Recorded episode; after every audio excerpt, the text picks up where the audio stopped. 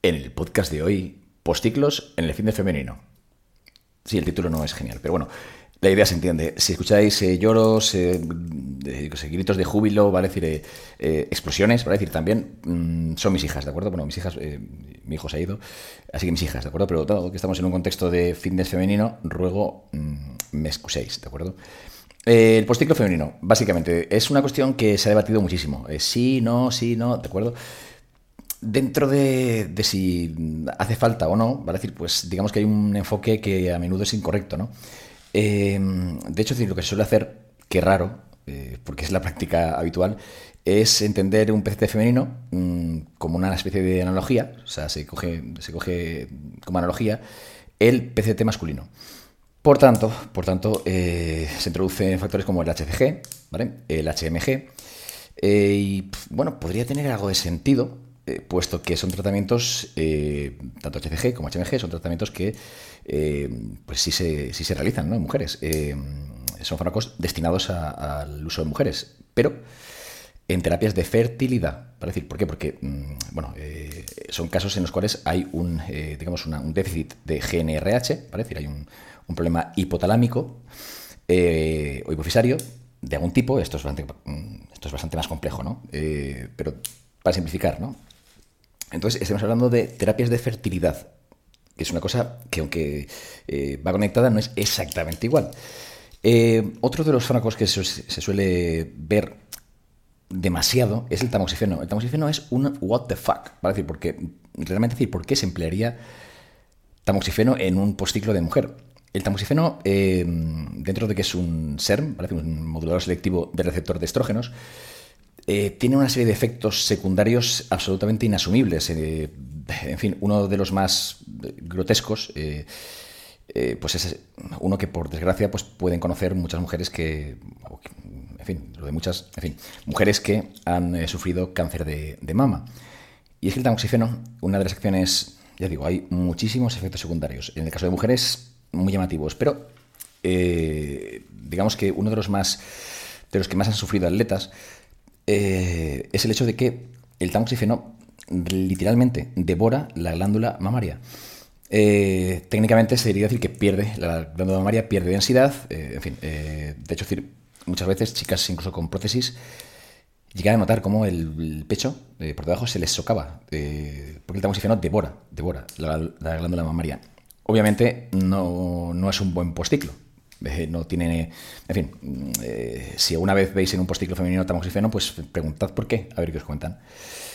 Eh, en el caso del uso de HCG, como HCG y HMG, como he dicho antes, pues bueno, aún podrías pensar ¿no? que, bueno, la confusión pues está, pues, voy a decir, no está, no está, vamos, no vamos a aceptar que, ¿no? O sea, que es correcto, pero podemos entender el error, ¿no? Porque se emplea en terapia de fertilidad, pero es que aquí no tiene ni pies ni cabeza, es decir, no tiene, no tiene digamos, eh, no tiene encaje.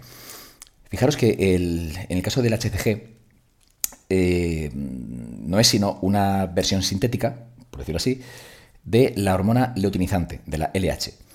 Eh, y de la LH, ¿vale? En este proceso, la LH se convertiría o regularía el estrógeno. El HMG eh, sería el equivalente sintético a, la hormona FSH, a la hormona folicular. Eh, y de la folicular se derivaría, ¿vale? Decir, de la FSH se deriva, ¿vale? Decir, o el, cuerpo genera, en base a la FSH, progesterona. Quedaos con estos cuatro conceptos. LH, hormona leutinizante, eh, folicular, FSH, estrógeno y progesterona. ¿De acuerdo? Porque eh, estas cuatro, LH, FSH, progesterona y estrógeno, en eh, todo el periodo menstrual, eh, bueno, llevan a cabo una serie de movimientos, un- una especie de, de baile, arriba, abajo, arriba, abajo, y básicamente es lo que marca el ritmo del periodo menstrual. Por tanto, decir, bueno, van, van subiendo, bajando, es decir, se van interrelacionando, y cuando todas confluyen hacia abajo, esto es cuando todas descienden, es cuando se produce el periodo menstrual, ¿de acuerdo? Os subiré en Patreon, eh, os voy a juntar un, eh, eh, un- sí, una especie como de diagrama, ¿no? Un gráfico donde se, vamos, se ve clarísimamente, aparte que se ve muy, muy sencillo, ¿no? Es aproximado, pero se ve muy, muy fácil. Cómo, digamos que esta serie de estos cuatro elementos van variando, ¿no? Y se van interrelacionando hasta que al final, pues, todo deriva en la, menstruación, sin más. Es el uso de...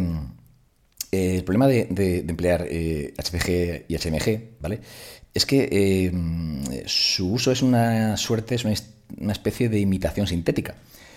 Eh, y claro, esto serviría para, para mujeres eh, con amenorrea eh, anovulatoria. dentro de la amenorrea hay muchos, muchos subtipos de causas, ¿de acuerdo? Pero dentro de las amenorreas puede ser que, que, sí que exista, aunque haya amenorrea, sí que exista ovulación, ¿vale? Pero eso suele ser por, ya digo, estoy generalizando, pero suele ser por problemas fisiológicos, eh, problemas eh, morfológicos, realmente decir, pues una obstrucción de, un, de una trompa falopia, en fin, cuestiones que requerirían cirugía eh, fuera de nuestro problema, ¿de acuerdo? Es decir, nosotros nos circunscribimos a la menorrea anovulatoria. esto es, no se produce ovulación. A ver, tenía por aquí. exactamente. El, me he hecho un esquema para, que, para no divagar, ¿de acuerdo? Esto se da, te acuerdo decir, por falta de trabajo en la hipófisis. Eh, ¿De acuerdo decir? Eh, hay una serie de, mi perfil de, mujer, ¿no? Eh, que, bueno, puede ir a, puede ir a terapia de fertilidad porque su hipófisis, y por ende también su hipotálamo, ¿vale? Pues no funcionan bien. básicamente decir, esto es muy sencillo de entender. Haciendo un esquema, en el punto de arriba, ¿vale? En la parte más, en la parte más alta estaría el hipotálamo. En la parte, eh, el siguiente paso sería la, eh, hipófisis. En, el hipotálamo se genera una hormona que es la, antes he comentado, la GNRH. La GNRH viaja desde el hipotálamo hasta la hipófisis y le dice, eh, o sea, es un señalizador, y esa hormona GNRH le dice a la hipófisis que a su vez genere FSH y LH. Bien, este sería el proceso, digamos, natural. ¿Qué está haciendo, qué se busca eh, en terapia de fertilidad eh, empleando HCG y HMG? Como HCG y HMG son versiones sintéticas del FSH y el LH, lo que hacen básicamente es eh, mm, hacer creer, ¿vale? decir, hacer creer al, organismo que sí que existe presencia de, las hormonas naturales, pero esto no es cierto. O sea, obviamente decir no. Entonces, ¿qué sucede? en mujeres que tienen que eh, digamos, eh, eh, pues quieren ser madres, ¿no? Pues esto es una solución de compromiso. ¿Por qué? Porque, bueno, mientras sí, el cuerpo piensa que, que, realmente decir, todo funciona bien, ¿vale? obviamente decir, su cuerpo por sí mismo no podría liberar suficiente cantidad, o, ninguna en algún caso, cantidad de FSH y LH, bueno, pues se le da una versión sintética y, bueno, a ver, el cuerpo lo cree y si el cuerpo lo cree, pues puede quedarse embarazada, ¿no? Pero pero esto realmente no regula el ciclo menstrual, esto eh, más bien totalmente al contrario. Em, pensad que estamos hablando de, en estos casos, de mujeres que tienen un daño, ¿vale? Un daño eh, más o menos grave, más o menos reversible, pero hay un daño. Em, eh, normalmente, pues de, carácter permanente, quiero decir, no quiere, permanente no quiere decir irreversible. En todo caso, es, digamos, hay un daño, ¿vale? decir, que permanece, ¿vale? decir, y bueno, pues eh, aunque se puede modular y eh, digamos que lo que quiero explicar bien, ¿vale? decir, eh, es que este daño, ¿vale? decir, es un daño o es un problema morfológico, es un problema de, dentro de lo que es la, glándula en sí, no es un problema de, de funcionamiento y ya está. Es que realmente hay algún tipo de problema dentro de, la hipófisis y, de la, y del hipotálamo.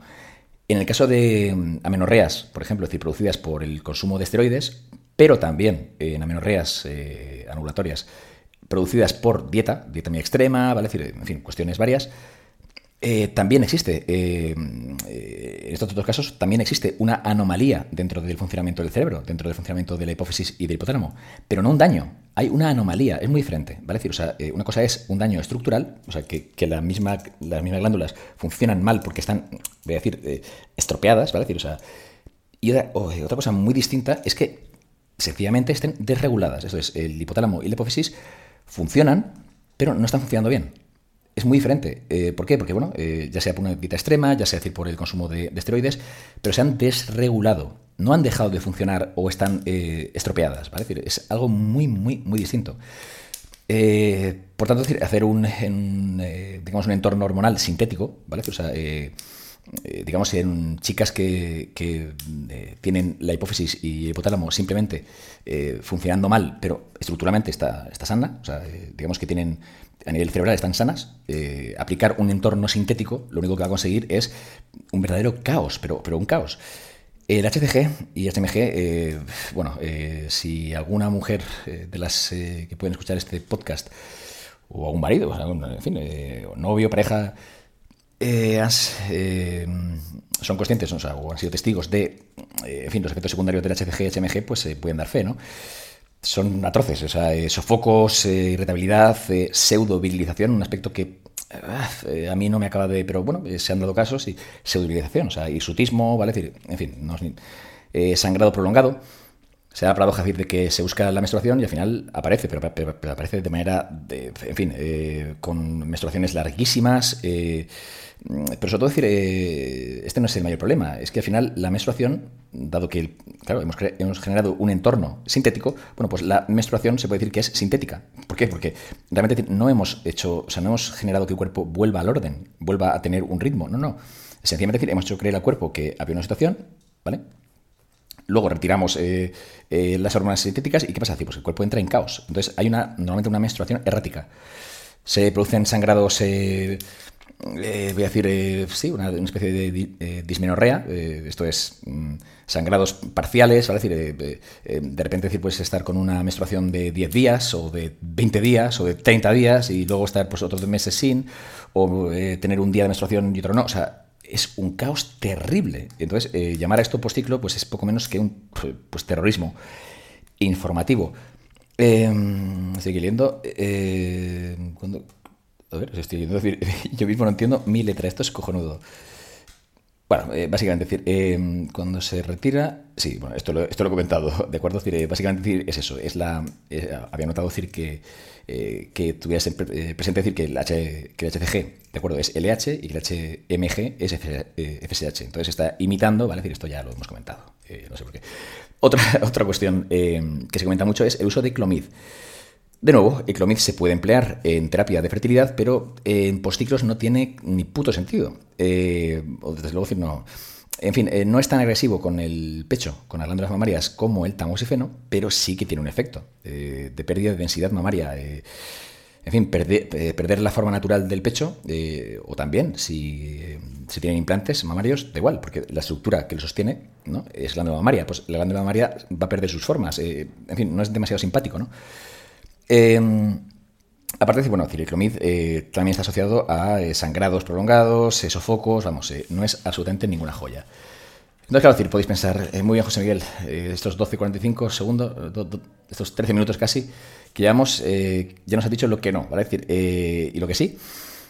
A ver, os diría que normalmente, dado que realmente decir, no tenemos el sistema dañado, sino simplemente decir, alterado, pues muchas veces con esperar eh, o si es un caso de dieta, por ejemplo, pues, eh, eh, en fin, pues mm, ver dónde está el déficit de dieta y se entiende decir con reincorporar grasas. Normalmente con calorías el cuerpo suele responder, pero especialmente grasas, ¿de acuerdo? ¿Por qué? Porque las grasas son la base, ¿vale? el colesterol es la base de todo, de toda la estructura hormonal. en base al colesterol se genera eh, yo diré, pre ¿de acuerdo? del colesterol se genera preñilona y de la preñilona se genera todo el resto de hormonas. Por tanto, decir, las grasas son muy importantes en el caso de las mujeres. Por eso cuando se hace dieta estricta es precisamente cuando se retiran las grasas cuando más eh, o antes aparece la amenorrea, ¿no? Pero en el caso de, haber empleado esteroides anabólicos, eh, exactamente igual. en ambos casos, ¿de acuerdo? Lo que hay es una desregulación. Esto es, simplemente la FSH y la LH no están donde, deberían estar o no están como deberían estar y se produce una, una, especie como de caos, ¿vale? pues, ¿Qué ganamos al meter algo sintético? Estamos, estamos mm, eh, hackeando ¿no? Eh, al sistema y lo único que conseguimos es un caos. Bien, esperar normalmente, dado que, como, hemos dicho, hay una desregulación, no un daño, bueno, pues si se ha desregulado, ¿vale? al quitar, ¿no? al eliminar el motivo que ha generado esta desregulación, ya sea eh, de tipo dietético o ya sea eh, por un esteroide eh, anabólico, ¿vale? decir, pues obviamente al retirarlo, ¿vale? el cuerpo va a atender ¿vale? decir, al equilibrio. Esto es, por sí mismo va a intentar reorganizarse y reponerse. Pero claro, eh, puedes decir, ya, pedazo de hijo de puta, pero no eres tú el que tiene, el que tiene amenorrea. yo estoy aquí haciéndolo. Sí, es cierto. decir, hay casos. En fin, puede ser que no se quiera esperar, ¿vale? decir, o, sea, o bien porque se ha esperado, pero no existe esta autorregulación, ¿no?